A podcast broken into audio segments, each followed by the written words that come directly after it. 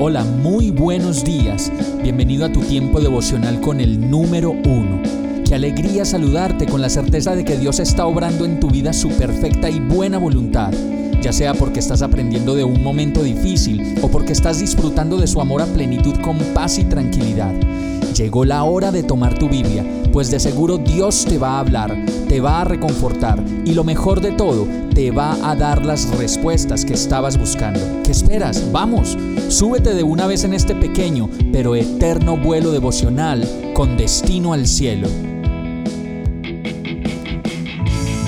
Y el mensaje de hoy se llama No es solo para acá. Hechos 24, 15, 16 dice, Tengo en Dios la misma esperanza que estos hombres profesan, de que habrá una resurrección de los justos y de los injustos. En todo esto procuro conservar siempre limpia mi conciencia delante de Dios y de los hombres. Pensamos que la esperanza de la que venimos hablando solo la necesitamos para realizar los sueños de esta vida y las cosas del aquí y el ahora.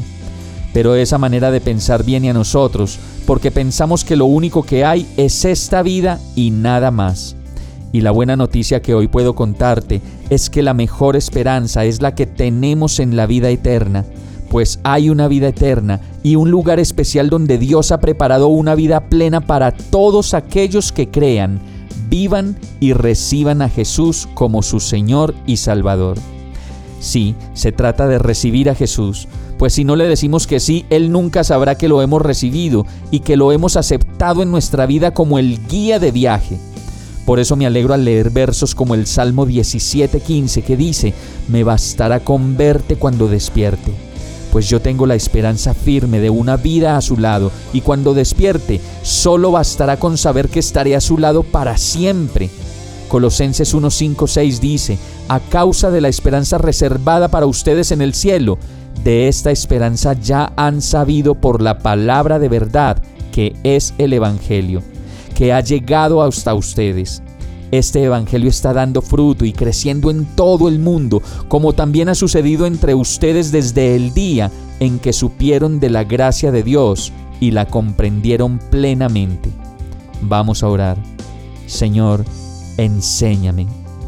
Tú sabes que hay tantas cosas que aún no puedo entender que solo tú me las puedes enseñar y traer a mi vida esa convicción que tanto necesito.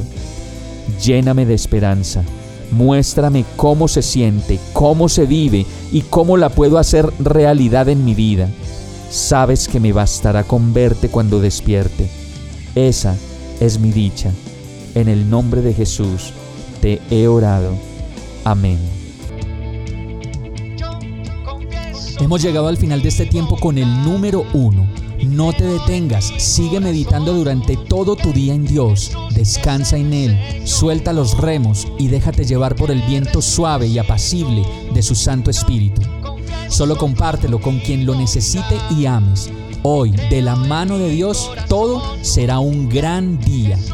Para más información visita nuestra página www.iglesiabierta.com o llámanos al 313-334-0116. Oramos y rogamos para que cada día te enamores más de Dios y para que no pares de pasar todo tu tiempo con el número uno